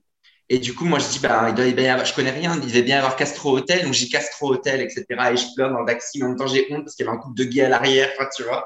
L'horreur. Et là, le mec me dépose en Chinatown, dans une espèce de truc sordide, mais so- à rapport. 20 dollars la nuit, où, en fait, là, t'ouvres la porte et t'avais un immense escalier, et j'avais, deux semaines de valise, plus, tu vois, le truc énorme, plus de manches pour la valise, enfin, l'horreur. Et lui, m'a retrouvé dans cet hôtel. Ok. faire la comédie parce qu'il a fait tous les en fait il a appelé tous les hôtels. Et en fait son dernier espoir c'était Castro il s'est dit il a fait le même réflexion. Il a dû se dire Castro il connaît pas Castro Hôtel machin etc et tout. Il m'a retrouvé. Je suis retourné chez lui. Et en fait là ça a sonné le début de la fin de ma carrière sentimentale. J'ai fini d'être un salaud parce qu'en fait bah, lui m'a toujours hyper maltraité. Et en fait moi j'ai essayé de tout faire pour le reconquérir. Et à partir de ce moment-là j'étais foutu j'étais foutu en amour Hmm. je sais pas comment t'expliquer mais en fait ça a complètement inversé la, la tendance je suis devenu celui qui voulait reconquérir l'autre. Je suis plus devenu celui qui brisait le cœur de l'autre. Tu vois? Incroyable. Incroyable. Mais en même Ouais. temps, euh, tu veux dire que c'est lui qui a entraîné ce pattern et qu'après, dans tes relations amoureuses avec les autres mecs, ça s'est reproduit encore à nouveau? Ouais, exactement, parce que si tu veux, euh, en gros, en plus, tu sais, ces genres de mecs, en plus, ils ont la capacité d'être hyper durs. Je me rappelle, il m'avait conduit à l'aéroport et juste, il avait sorti la valise du coffre. Il avait insisté, je voulais prendre un taxi, il avait insisté pour me conduire à l'aéroport. Il m'avait même pas regardé, il était monté dans la bagnole, il avait démarré, il était parti. Mais quel le enculé et- L'enfoiré. Fils de pute, pardon pour les putes, mais euh, j'ai pris la plus grosse cuite de ma vie, Rosa, dans l'avion. oh là, ah bah ça, c'est dit, oui. j'espère que c'était un peu drôle quand même. Parce que ce Ah euh, ouais, les euh, l'hôtesse m'a dit mais arrêtez avec le champagne, tu vois, elle me prenait des- là Oh là là, c'est fou comme on peut être malheureux en amour et en même temps, tu as des gens qui sont. Parce que moi, ce que je trouve ça beaucoup plus grave ce que lui t'a fait que ce que tu racontes. Quand tu dis que tu brisais les cœurs des mecs euh, que tu rencontrais au Bataclan, c'était quand même. Si c'est si des coups d'un soir. euh, Oui, c'était des coups d'un soir, c'était pas non Voilà. plus, tu vois. donc, euh, en vrai, c'est juste que tu étais détaché, que tu avais vraiment juste que tu la question du sexe, des sentiments à ce moment-là, et que tu disais, écoute, euh, même si on a bien baisé, en fait, pour moi, ça s'arrête là. Donc, même si pour eux, ils espéraient autre chose, il n'y a pas de mensonge. Là, ce que tu me racontes, c'est que le mec te tège, puis va- vient te chercher, te sortir, joue le chevalier, puis ensuite t'abandonne. Enfin, c'est ultra pervers, quoi. L'horreur.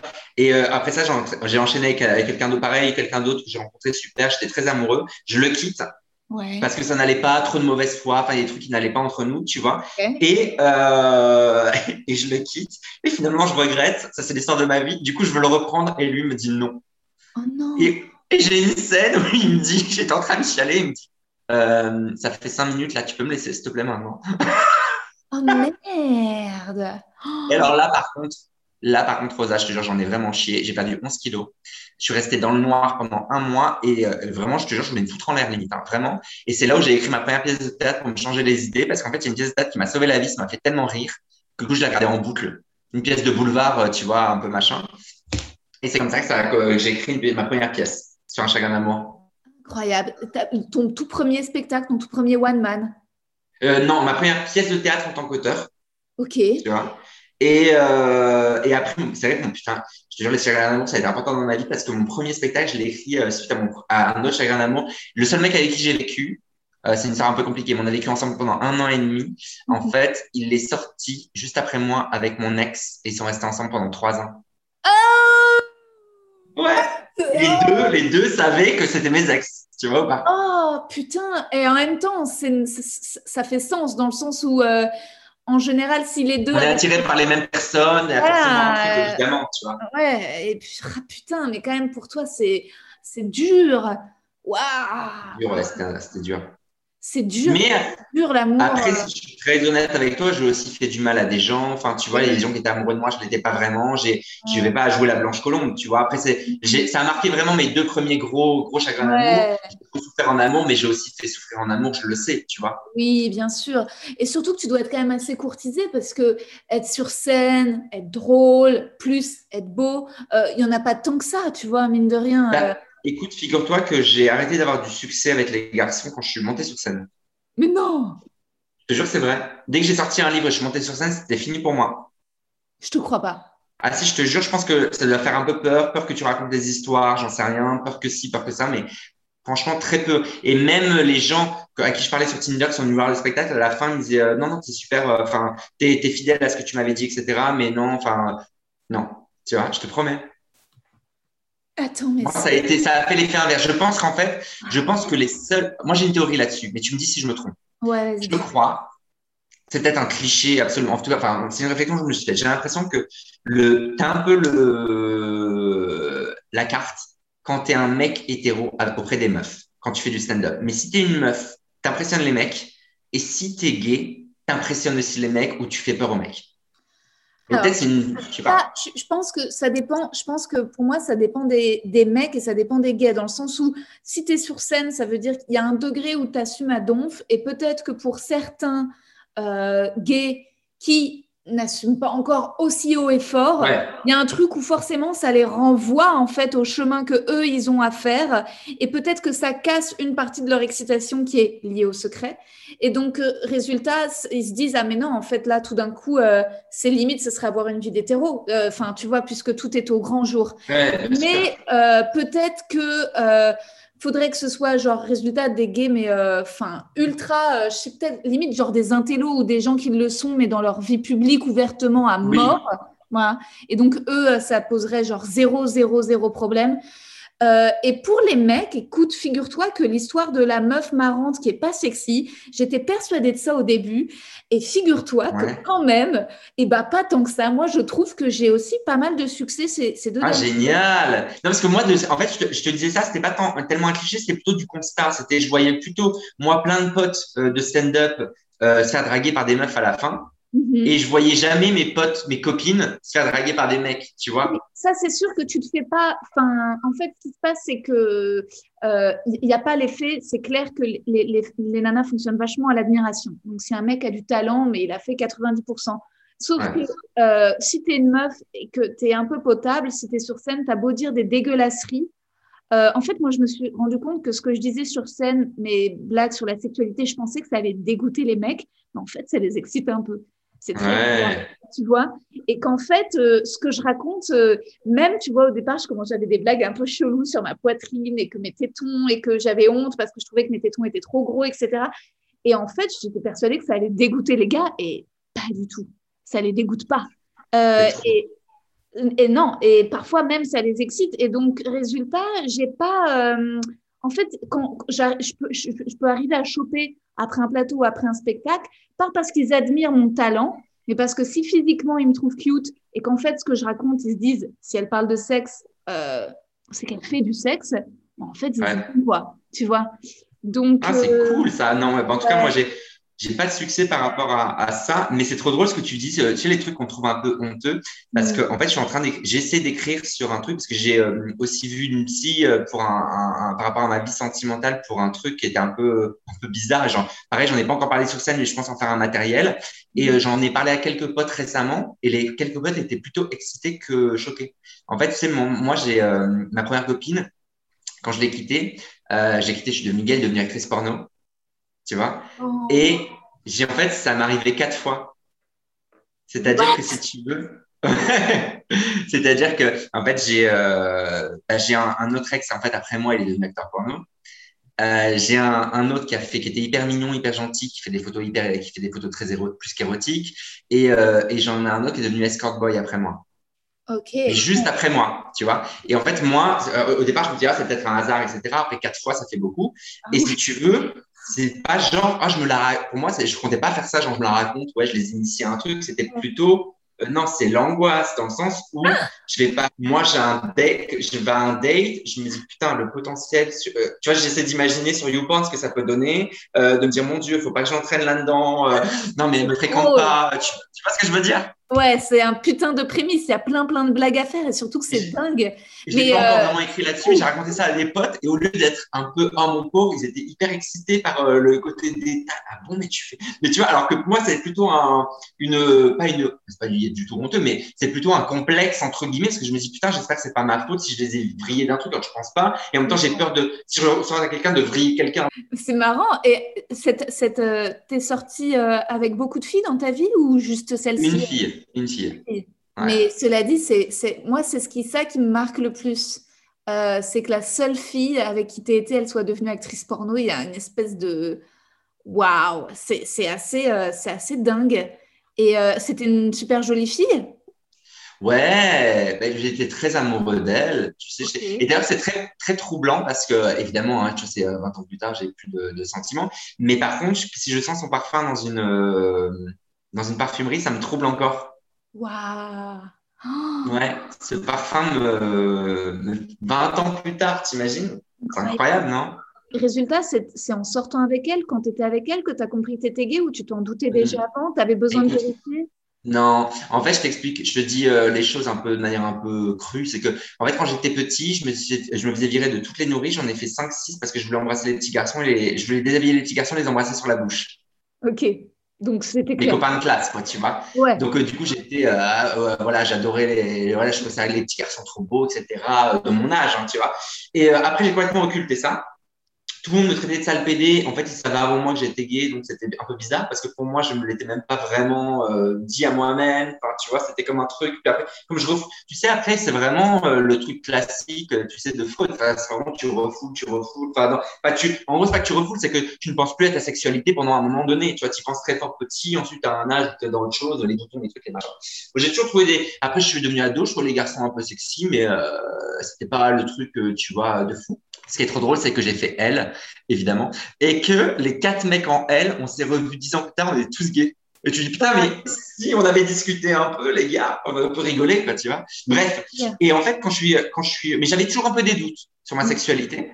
Et, euh, et en fait, moi, j'ai connu vraiment qu'une, qu'une fille, enfin, j'ai fait l'amour la première fois avec cette fille donc, j'étais, amoureux. Et en fait, quand je l'ai connue, c'est très bizarre ce que je vais dire. Je pense que ça va peut-être choquer des gens. Euh, mais à l'époque, en tout cas, je l'ai vécu comme ça. Parce que c'était comme, euh, comment dire, on était moins éduqués à l'homosexualité qu'aujourd'hui. Les esprits, les mentalités étaient moins, moins ouvertes. Moi, je sortais de euh, l'histoire de ma mère, euh, l'histoire du, village, tout. J'étais le sale pédé, tu vois. Et en fait, quand j'ai connu ma première copine, je me suis ouf, euh, je suis, euh, je sais pas que je suis guéri, que c'était pas une maladie, mais tu sais, euh, je l'ai interprété comme ouf, je suis soulagé. Mm. C'était qu'un un truc, c'était qu'une idée dans la tête, en fait. Je suis pas, tu vois, Mm. parce que je la désirais vraiment euh, charnellement, j'étais amoureux d'elle, enfin, tu vois, donc c'était pas. Ouais, c'était un soulagement pour toi de réaliser que en fait tu pouvais être excité par une meuf. Complètement. Alors, je, sais, je, je crois que ces propos aujourd'hui en 2021, ils sont carrément honteux. Mais en tout cas, 20 ans en arrière, je l'ai ressenti comme ça, tu vois. Bah pas du tout honteux, tu Non, mais parce que les jeunes d'aujourd'hui, ils sont hyper forts. C'est-à-dire que si tu veux, moi, je les, moi, ils m'impressionnent. C'est-à-dire qu'ils ont très, ils ont des, euh, j'aime pas dire des couilles parce que c'est très, euh, enfin, ça met de côté les nanas et puis c'est pas, enfin, c'est un peu, un peu débile justement de dire ça, mais en gros, ils ont un courage hallucinant. Mm. Ils ont 12 ans, ils font des coming out, ils sont, ils sont gays à 11 ans, ils savent ce qu'ils veulent, mais pour le coup, mais je les admire. Moi, c'était une espèce de, d'arri, de flux d'émotions contradictoires. Je n'en pouvais en parler à personne. Il n'y avait pas Internet. C'est pas J'avais au au- milieu, hein.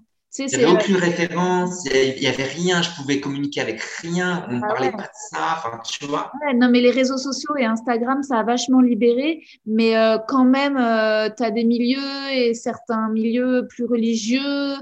Euh. Et je te jure, quand je tombais amoureux de cette meuf, il y a eu ce côté où c'était très naturel, donc je me, laissais, je me laissais vivre ces sentiments, mais je me souviens, à un moment donné, quelques temps plus tard, il y avait, pendant notre relation, il avait réfléchi, il m'a dit ouf. En fait, tu vois, c'était qu'une une vue de l'esprit, quoi.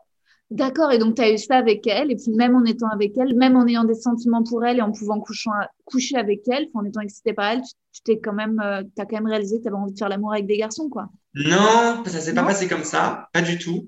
C'est qu'en fait, j'ai rencontré quelqu'un. Tu sais, c'est la chanteuse Hélène Segara qui m'a présenté mon premier mec. Mais non!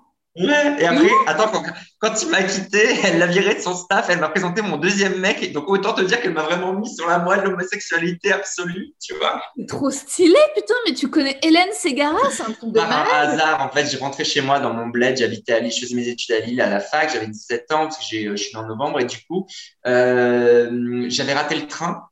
Et donc, j'avais deux heures à tuer, elle passait en concert, et j'ai jamais été côté, j'ai jamais été groupie ou quoi que ce soit, mais je me suis juste dit, ah, tiens, c'est fun. Elle passe, elle est connue, elle passe dans la ville, j'aimerais savoir si elle est aussi mignonne qu'à la télé. Et du coup, je suis rentré, j'ai dit, bonjour, je suis son cousin, est-ce qu'Hélène est arrivée, machin, ce genre de truc. On m'a dit, tu t'as tellement de culot quand t'as 17 ans. Et euh, finalement, j'ai sympathisé avec une nana euh, un peu dehors. Et en fait, Hélène, elle est arrivée euh, quelques temps plus tard. En fait, elle se connaissait avec la meuf. Et on m'a appelé deux minutes plus tard en disant, bah, euh, rentre, tu vois. J'ai Ouais. sympathisé avec une copine à elle, quoi, en gros. Et donc, du coup, je suis allé à son concert. Et puis, euh, il y avait son maquilleur qui était, qui était vraiment le beau mec, tu vois. C'était un peu le Ricky Martin de l'époque, quoi, tu vois, entre guillemets. Et, euh, et finalement, euh, j'avais rencontré lui. Et puis, euh, un soir, il m'a accompagné. Je crois qu'elle passait pour. Il y avait les MC Awards, je crois, enfin, un livre, enfin, je sais plus. Et bref, il m'a accompagné. Il a essayé de me séduire. Et je lui ai dit, mais pas du tout. J'ai quelqu'un, je suis hétéro. Il m'a dit, ah, je- pardon, je suis absolument désolé et tout. Et en fait, ça m'a vachement euh, Touché. touché, Chamboulé. chamboulé, chamboulé, tu vois. Et puis, tu sais, les premiers amours, ça reste des premiers amours dans le sens où, euh, moi, après, j'ai compris mon destin un peu volage. J'ai jamais trompé les gens, mais volage dans le sens euh, euh, découvreur de sentiments, tu vois. Donc, c'est-à-dire que euh, la passion, elle est exaltée, exaltante dès le début, tu vois. Et puis après, ça s'étiole un peu. Et puis, j'avais 10 18 ans, changé de ville. J'étais enfin sorti de mon village pour arriver tout seul à Lille. Je voulais vivre, quoi, tu vois. Bien sûr. Et donc, bah, j'ai quitté, euh, j'ai quitté ma copine, quoi. Et euh, pour me mettre avec ce mec. Ouais. 18 ans et un jour, genre. Tu vois Incroyable. Et via Hélène Sigara, quand même, c'est comme si, c'est comme si limite euh, l'homosexualité avait été dès le départ liée à l'art, quoi, en fait. Elle a été, qu'elle a été extraordinaire, mais franchement, pour la, je l'ai revue euh, chez Europe 1 il y a deux ans, on s'est tombé dans les bras, et franchement, je lui, cette meuf, je lui dois énormément parce que j'avais vraiment pas, quand je dis, j'avais pas de référent. Moi, j'avais très peu de communication avec ma mère, alors ma mère était avec une nana, elle aurait pu me conseiller, on n'en a jamais parlé de nos vies privées, vraiment et tout. Et si tu, j'avais pas des bons rapports avec elle. Hélène, elle m'a dit une phrase, en fait, parce que je, pleurais beaucoup à l'époque parce que tu sais, je me disais putain, mais je suis pas gay, etc. Et Hélène m'a dit un truc génial qui a, qui a pas vieilli. Elle m'a dit, écoute, tu sais que tu, euh, en fait, on aime une âme, on n'aime pas un corps. Donc, à partir de là, tout est résolu. Tu es amoureux de quelqu'un, tu es amoureux d'une personne, tu pas amoureux de, de, de, d'un sexe ou d'un truc, tu vois. Et en fait, c'était con, mais cette phrase, elle a tellement déclenché, elle a tellement zénifié ma vie et déclenché les choses et dire, mais sois cool avec ça, évidemment, tu vois. Et c'était les mots justes. C'est évident, c'est les mots justes parce qu'en fait, l'amour, euh, il est le même. Enfin, tu vois, c'est ce que tu vois dans les films, quand tu vois les grands films. D'ailleurs, je sais plus, ça y est, j'ai j'ai vu que Netflix, ils avaient arrêté parce qu'à un moment, ils avaient une catégorie LGBT et je trouvais ça un peu débile parce qu'en fait, les films, les histoires d'amour, c'est des histoires d'amour, point. Il y a d'histoires sûr. d'amour gay et des histoires d'amour hétéro. C'est absurde, quoi. Quand tu vois Ouais. euh, Call Me By Je crois que c'était plus une thématique euh, plus pour euh, faciliter une recherche, au genre de choses qu'ils avaient ça peut-être, tu vois. Mais c'était un peu maladroit, je te l'accorde. je trouve ça un peu maladroit euh, parce que ça fait un peu sectaire communautariste. Je sais plus, en fait, j'entendais, euh, je sais plus, mais je crois que Ça c'était met les gens à part, en fait. Ouais, c'est Xavier Dolan dans le podcast aussi euh, Coming Out qui disait que lui, ça le faisait chier, euh, que ces histoires d'amour, euh, c'est des histoires d'amour, quoi. Ensuite, il se trouve que si ça se passe, c'est casse-couille, en vrai, bien sûr. Il a raison. ouais, c'est un peu, un peu casse-couille, toi. Tu vois, il n'y a pas de, il a pas. Puis ça, ça, ça voudrait dire quoi? Ça voudrait dire qu'un spectateur euh, hétéro peut pas s'identifier? Enfin, c'est bien sûr que non. Enfin, à partir du moment où c'est d'amour, n'importe qui peut s'identifier. Point barre, quoi. Et euh, Ouais, évidemment. voilà, ça- ça évidemment. fait, ça fait déjà une heure et demie. Attends, il faut que j'arrive au, au questionnaire de, de fin. Je vais te poser les questions, de, des petites questions du questionnaire de Proust. Oh mon Dieu Et on a raconté des choses intéressantes ou pas trop? Ah ouais, non, c'est génial, c'est c'est hyper euh, touchant et, et deep et euh, c'est incroyable. Un- C'est un super épisode. When it comes to your finances, you think you've done it all. You've saved, you've researched, and you've invested all that you can. Now it's time to take those investments to the next level by using the brand behind every great investor, Yahoo Finance. As America's number one finance destination, Yahoo Finance has everything you need, whether you're a seasoned trader or just dipping your toes into the market. Join the millions of investors who trust Yahoo Finance to guide them on their financial journey. For comprehensive financial news and analysis, visit yahoofinance.com, the number one financial destination, yahoofinance.com. Allez, la qualité que tu préfères chez un homme Hum, euh, L'intégrité. La qualité que tu préfères chez une femme La droiture. Le principal trait de ton caractère Euh, enthousi- enthousiaste. Ce que tu apprécies le plus chez tes amis Euh, leur euh, humour. Ton principal défaut? Euh, le sang chaud, j'ai le sang chaud. Ton occupation préférée? Euh, mon occupation préférée, tu sais, si j'étais, euh, je pourrais dire des trucs que j'aime bien faire et qui feraient de moi quelqu'un de très euh, euh, mystérieux. Je te dirais, ah, j'adore relire François Sagan au bord d'une crique sur une plage, sur une plage à Marseille de temps en temps, tu vois. Je crois que mon occupation préférée, bah, écoute, euh, c'est, franchement, j'ai plein d'occupations, donc je sais pas. Tu sais, je suis très infidèle pour les occupations. Hmm. Tu vois, c'est des vagues d'occupation. Là, en ce moment, je suis à fond, je suis en train de tromper la mode avec la déco parce que je suis en train de meubler mon appart, euh, tu vois. Et puis après, euh, je vais être vachement euh, focus sur, sur un auteur ou focus sur Insta. Mais en vrai, je te dis la vérité, mais mon occupation préférée, ça fait un peu le mec qui, qui, qui est, c'est très facile, mais c'est vraiment euh, le, quand je suis sur scène et qu'on fait des blagues et que je vois, mais, mais pas que. Pas que, les, pas que les blagues, parce que les bides me font du bien aussi. Enfin, tu vois, dans le sens où, euh, parce que je kiffe essayer, me vautrer, ça me fait, moi, ça, je suis toujours content parce que je me dis, OK, ça, ça va, ça avance dans le boulot, quoi. Et puis surtout, c'est ce qu'il y a autour et qui me manque beaucoup, c'est euh, de croiser les gens. Même si c'est pas mes amis proches, c'est de Mm. croiser les gens, l'ambiance des comédie clubs, euh, d'échanger avec les potes sur les potins, de prendre des nouvelles, d'avoir une espèce de, de petite famille, ça, ça me manque beaucoup. Ouais, c'est clair. Et ton idée du bonheur alors? Ben écoute, mon idée du bonheur, c'est vraiment euh, une maison, euh, tu vois, une maison à la campagne, ne pas avoir besoin de travailler, euh, porter du lin tous les jours euh, et, et avoir des enfants euh, magnifiques, euh, tu vois, à qui on ferait la, la classe à la maison. Ah. Et, euh, et voilà, et voyager au maximum et leur faire parcourir le monde et puis être heureux à, à trois ou à quatre. euh, voilà, c'est ça mon idée du bonheur. Et loin de tout, Hmm. tu vois, Ouais, je vois trop. loin des gens, loin des gens, loin des gens, loin des gens. Euh, quel serait ton plus grand malheur?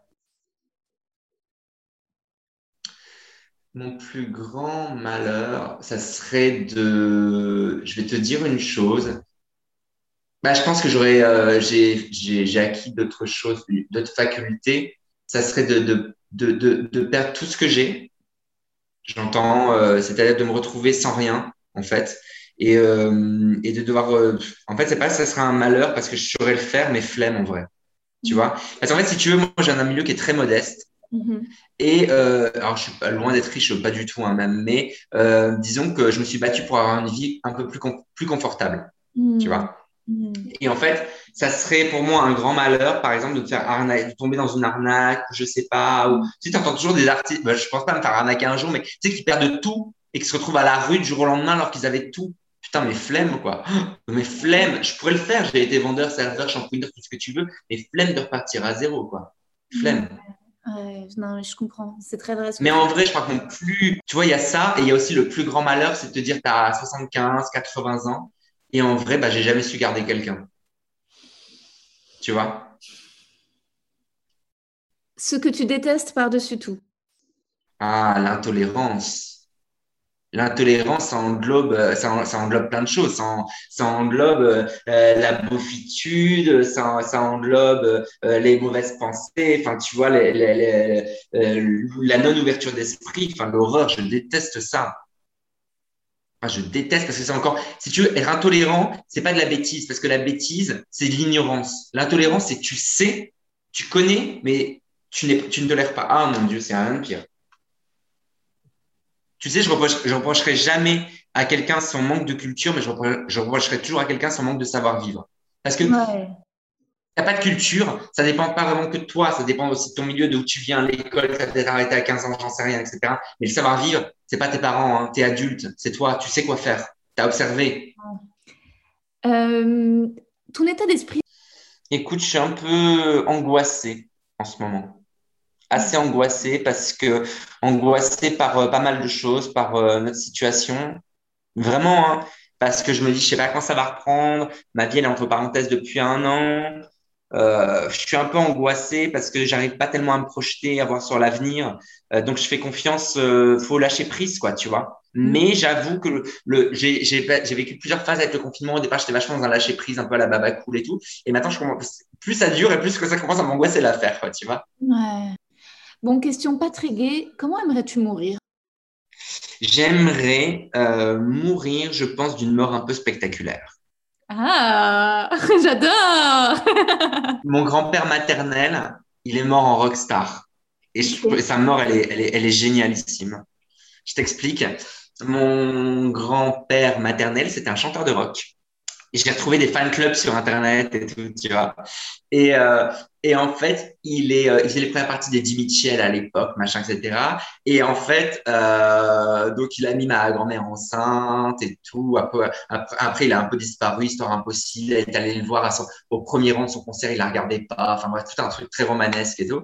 Et, euh, et finalement, figure-toi qu'il est mort la veille de sa première télé avec Johnny dans un accident de bagnole. Il y a que lui qui est mort dans, le, dans, dans la bagnole contre un arbre à 19 ans. Ouh.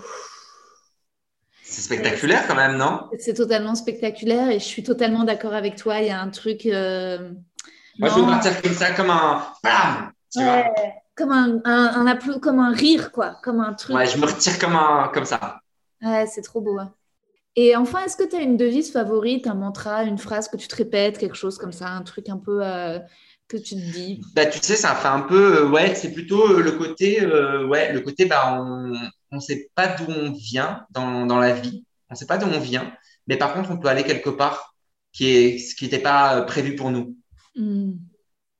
Tu vois, tu peux emprunter un autre chemin. Ton chemin, il n'est pas, il est pas tracé et puis tapis-toi pas.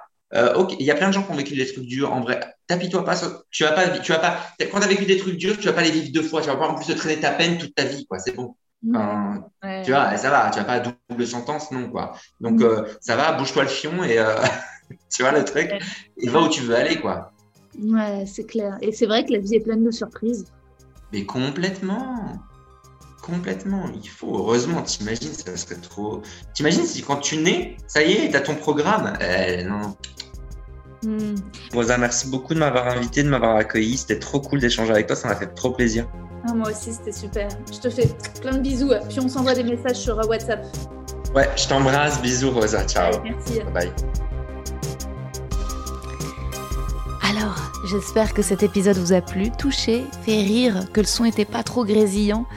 Euh, Il y a des phrases comme ça que, que Jérémy euh, a dites et qui sont moi mes phrases euh, préférées à entendre. À un moment, il a dit, il il- avant de raconter une anecdote, il dit Alors, c'est pas très glorieux ce que je vais raconter. Et là, oui, mille fois oui, je me réjouis, c'est ma phrase préférée à entendre en podcast. Suivi de, quand Jérémy dit C'est très bizarre ce que je vais dire, je pense que ça va choquer des gens, mais à l'époque, en tout cas, je l'ai vécu comme ça. Et je suis là, mais merci Merci, c'est pour ça le podcast. Ce n'est pas un interview question-réponse de passer pour la meilleure personne du monde, c'est se livrer dans ses travers. Euh, et c'est fou, en fait, que Jérémy, qui dit que c'était son premier podcast, et, euh, et si vite compris euh, l'exercice, quoi, et qu'il n'est pas, euh, et pas tenté de, de cacher, ou enfin vraiment, il a, il a livré, quoi, il a ouvert les vannes. Euh, J'espère que vous avez apprécié. Et nous, on se voit au point virgule les mercredis à 21h15 à partir du 9 juin. L'adresse du point virgule, c'est 7 rue Sainte-Croix de la Bretonnerie, dans le Marais, vers Hôtel de Ville ou Saint-Paul. Vous pouvez réserver sur le site du point virgule ou sur Biéréduc. L'avantage de Biéréduc, c'est que vous pourrez me laisser une petite critique après si vous avez aimé. Ou si vous êtes plus téléphone, vous pouvez les appeler pour réserver au 01 42 78 67 03. Je vais essayer de trouver une caméra 5D pour filmer euh, toutes les représentations parce que comme ça j'aurai ma capta, mais je me mets pas la pression sur un jour en particulier où c'est la captation. Je me dis je filme chaque représentation et comme ça euh, ça me permet d'avoir différents plans, euh, d'avoir les meilleurs passages et puis ça me permet aussi peut-être de faire un making of avec au fur et à mesure les blagues, les blagues qui partent. À vrai dire, moi j'aimerais tout filmer, même en plateau, j'aimerais même filmer les bides pour pouvoir faire euh, limite euh, si j'arrive à écrire un nouveau spectacle putain je me, lance dans des projets euh, je dis ça j'annonce. Si jamais j'y arrivais j'aimerais faire un documentaire sur l'écriture de, ce nouveau spectacle et filmer mes bides et mes réussites en plateau et les analyser. Voilà c'est un projet que j'ai. Je sens que je vais le faire toute seule parce que si j'en parle à des prods de documentaires je sais pas c'est toujours une galère. Déjà j'ai demandé c'est toujours une galère d'obtenir un 5D je sens que je vais tout faire à l'iPhone mais euh, bon, je me laisse tenter euh, de vous faire écouter un petit truc. On est entre nous. Euh, je vais vous faire écouter un nouveau test que j'ai joué cet après-midi en plateau. je vous mets l'enregistrement. Ça va Ouais, il fait beau. Vous êtes fait vacciner Oui. Non Vous êtes tous oui Ouais, ouais, ouais, forcément. Bah, vous avez pas eu peur Ouais, bah, C'est très bien. Vous des femmes aussi, parce que nous, en fait, euh, quand tu prends la pilule et que tu mets des tampons depuis 15 ans, a priori, il n'y a pas de raison de. Vous savez que les tampons, c'est blindé de pesticides, en fait, c'est pour rendre le coton plus blanc. C'est hyper raciste, déjà. Et la pilule, en fait, a un risque de thrombose beaucoup plus élevé. En fait, euh, le vaccin, c'est manger un yaourt périmé d'un jour. Et la pilule, c'est manger des huîtres mauves qui parlent. Au revoir, ma mère Ok, tu ne fallait que j'imite l'huître, mais d'accord. Les tests PCR. Est-ce qu'on avait besoin d'un nouveau trou potentiellement pénétrable? Je ne crois pas. Ah, ah, ah, vas voir, ça fait un peu mal, mais c'est pourtant bien. Oui, bah merci. Je connais. Est-ce qu'il va y avoir des soirées BDSM PCR Ça fais beaucoup d'initiales. Soirée BDSM, PCR, LGBTQ+. Max. Soirée BDSM, PCR, je sais pas c'est quoi le concept. On me donne un petit coton-tige à l'entrée, et le but c'est de le mettre dans un maximum de trous et de l'enfoncer le plus loin possible. Ça rentre par la narine et ça sort par l'urètre. Et le safe word pour tout arrêter, c'est Marlène Schiappa. Que tout le monde déteste, quoi. Les féministes, les machos, même les macronistes sont là. Ah, c'est pas savoir. Les masques, tiens, vous trouvez pas que c'est franchement c'est une arnaque, ça rend tout le monde beau. Ah, stop, ça suffit quoi. C'est tellement chiant, franchement tu fais des films, t'es là, tu prolonges l'œil contact, t'es là, non, non, non, c'est relou quoi. C'est comme les lunettes de soleil, ça rend beau de ouf, franchement, c'est de la triche. Ou comme ne pas sourire aussi parfois. Vous allez trouver les gens qui sourient pas sur la photo Tinder, on dit, eh, là, oh Moi, je me suis un peu égarée. Hein. Non, les masques. Franchement, les, les masques, il y a aussi un truc, c'est que euh, c'est pas mal pour camoufler les émotions, et moi ça marche pas parce que je suis très expressive des yeux. Donc on sent mon mépris même quand tu vois, je, je sais pas si ça se voit. Ok, ça c'est moins marrant. Ça d'accord, serait pas voilà. marché du tout. Et euh, autre chose sur les masques, euh, les gens qui parlent en baissant leur masque, qui n'ont pas compris le concept du masque, tu vois. Ils sont là, tu sais, ils gardent le masque, ils parlent pas, puis ensuite, ah mais non, mais on va pas enfermer les schizophrènes dans des prisons le masque, pour dire ça. Euh, j'ai Ah, je suis contente, ça marche. documentaires. bon, c'est 7 mois en fait. J'ai- passé ces 7 mois sur Netflix et, euh, et beaucoup, beaucoup de documentaires, notamment sur les serial killers. Franchement, si je me fais buter, je pourrais donner des conseils aux meurtriers. non, me jette pas dans la rivière si tu m'as pas démembré. Tu être complètement. Ah, non, heureusement que tu m'as pas tué parce que ta perceuse elle était pas branchée. Euh, Attends, ton scotch m'aurait mis un pansement pour enfant. Ouais, moins marrant. Documentaire. J'ai regardé un documentaire euh, sur le potentiel danger des huiles essentielles. Je suis bien consciente que si tu regardes un documentaire sur le potentiel danger des huiles essentielles, c'est que ta cruellement de danger. Voilà. Fais quelque chose, je sais pas. Va à Gaza, écris l'Israël, je sais pas. Quelque chose, histoire de pimenter, quoi. Parce que là, tu t'ennuies. J'ai regardé un documentaire sur le tantra. Le tantra, c'est faire l'amour euh, sans se toucher. Instagram, quoi. Franchement. Moi, sur Instagram, je, je m'assure en, en regardant des photos de Timothée Chalamet. Vous voyez ou pas qui c'est, Timothée Chalamet C'est l'acteur américain, je dirais qu'il a 14 ans. C'est chaud, putain, mes goûts se sont vachement radicalisés, en fait. Maintenant, je suis attirée par des mecs hyper jeunes qui pèsent la moitié de mon poids. Je suis là, Hum, ces petites jambes toutes maigres. Ah ou des mecs euh, puissants, genre des supérieurs hiérarchiques, des mecs qui me dominent socialement. En fait, ça m'excite un peu le fait de pouvoir être. euh, qu'un mec me nuise, me, me Ça faut, mais un mec je précise. qui respecte le consentement. Genre un mec bien, puissant, marié, et moi je suis là, non, dingue, le frisson de ta vie s'écroule. Et lui, mais non, non, non, et moi, mais si. Donc c'est moi qui suis mis tout. C'est pas encore clair. Oh non mais alors, et par contre, je me disais, mais en fait, en tant que meuf, on aurait 10 000 fois plus de raisons d'être mecs. Parce que vous, vous êtes attirés par tout ce qui bouge, franchement. Franchement, même une meuf avec un sac, tout avec un sac plastique sur la tête, une tortue avec un sac plastique sur la tête, vous n'avez plus de tortue sans sac plastique sur la tête, et bref, tout. Euh, alors que nous, on a tellement de critères. C'est tellement dur de trouver un mec qui nous attire, ne serait-ce que physiquement. Normal qu'on soit insistante quand on en a envie, tu vois. Et là, t'es sûr que tu veux pas T'es sûr T'es vraiment sûr Parce que moi, je veux et que ça m'arrive jamais Euh... Je vous ai donné accès à un truc hyper intime. Euh, ok, euh... bah, je crois que c'était tout pour moi. Bon, bah comme quoi, hein, dans ce test, il y a des trucs encore flous parce qu'il y a des idées un peu, euh, un peu complexes à faire passer qu'il faut que je clarifie. En fait, j'étais trop en roue libre. euh, il faut que je précise le texte. Il faut limite que, que j'apprenne par cœur et que ça soit moins parlé. Mais je sais pas si vous avez senti, en fait, je suis rentrée sur scène stressée parce que, en fait, je- je- j'avais dans la peau euh, les bides d'hier face au public dur. Et donc, j'ai un peu boulé mon texte. Et dès qu'il y a eu les premiers rires, je me suis détendue. J'ai ralenti le flow. Et tout d'un coup, euh, et tout d'un coup, vous avez vu, c'est joli, quoi. On danse avec le public alors que c'est que des tests, mais euh, ils m'accompagnent, quoi. Donc ça, c'est euh, ça, euh, c'est vraiment top. Euh, voilà, bah, j'ai partagé ça avec vous, mais je vais continuer euh, d'améliorer ces choses. Il y en a certaines que je mettrai dans le spectacle, là, enfin je, je sais pas. Mais en tout cas, j'avais envie de partager ça avec vous. Et euh, merci d'avoir écouté jusqu'ici, si vous êtes là. Et bah, je vous embrasse très fort. Gros bisous.